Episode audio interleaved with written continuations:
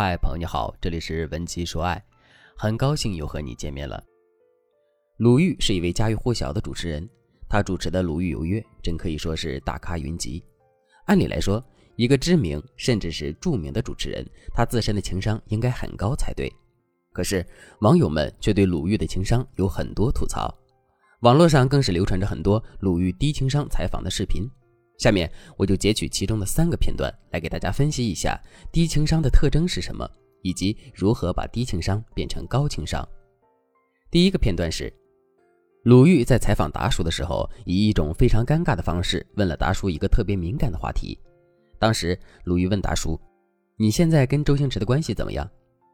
还没等达叔回答，鲁豫就自问自答地说：“很多人会说你们的关系不好了，但你肯定不会说你们的关系不好了。”听到这句话之后，达叔的笑容已经有些尴尬了。不过鲁豫并没有意识到这一点，而是继续问达叔说：“如果我问你，你们之后还会不会合作？你肯定会说你们还会合作。”听到这个问题之后，达叔显得更尴尬了。于是他就抱着缓解尴尬的目的对鲁豫说：“你这么了解我，连我想说什么你都知道。”结果鲁豫根本就没有搭这茬，而是继续尴尬地对达叔说。肯定的，不管你们合不合作，你肯定会说你们之后会合作。听到这里，大家是不是也感受到了当时满屏的尴尬呢？下面我们就来具体讲一讲鲁豫的话到底尴尬在了什么地方。首先，无论是采访也好，还是聊天也好，它的本质都是沟通，而不是辩论和对抗。那么，什么叫沟通呢？沟通的目的是通，也就是让两个人之间的交流变通畅、变和谐。而辩论和对抗的目的却是堵住别人的后路，减少别人的选择权，以此来达到说服对方或者是制服对方的目的。听到这里，大家肯定都知道了，一个高情商的聊天肯定是给别人留后路，力求让两个人的交流变通畅的。有的时候，哪怕对方自己陷入了尴尬，我们都要及时的去帮助对方解围。可鲁豫却一直在用一种自问自答的方式，把达叔所有的话都堵死了。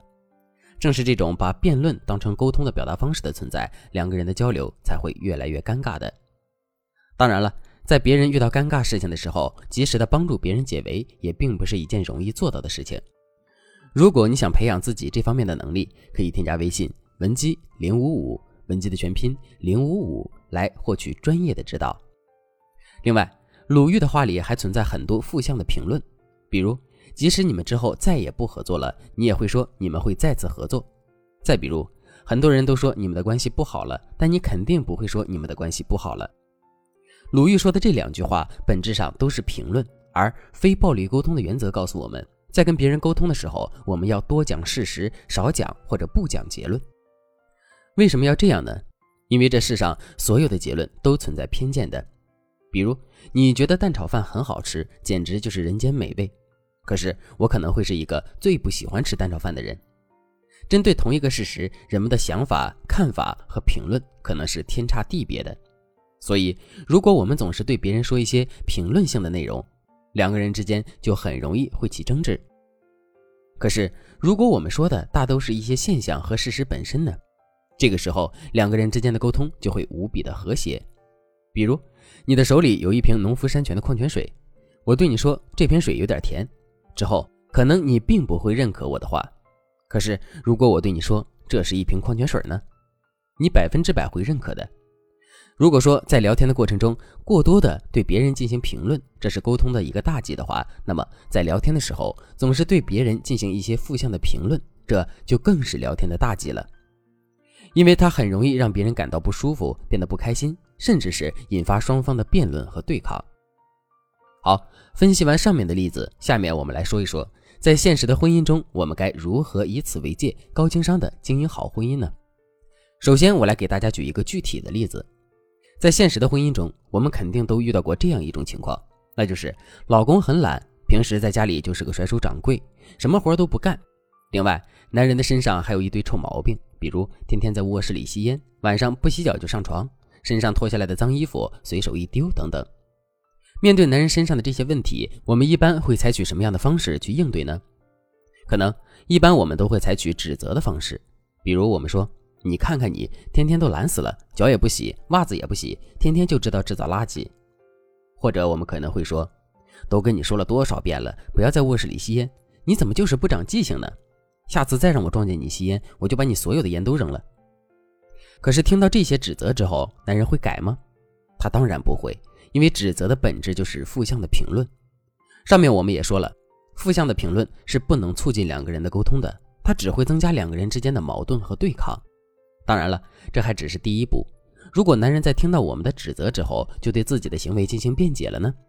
这个时候，我们就很容易会犯第二个错误，也就是得理不饶人的把男人所有的话都堵死。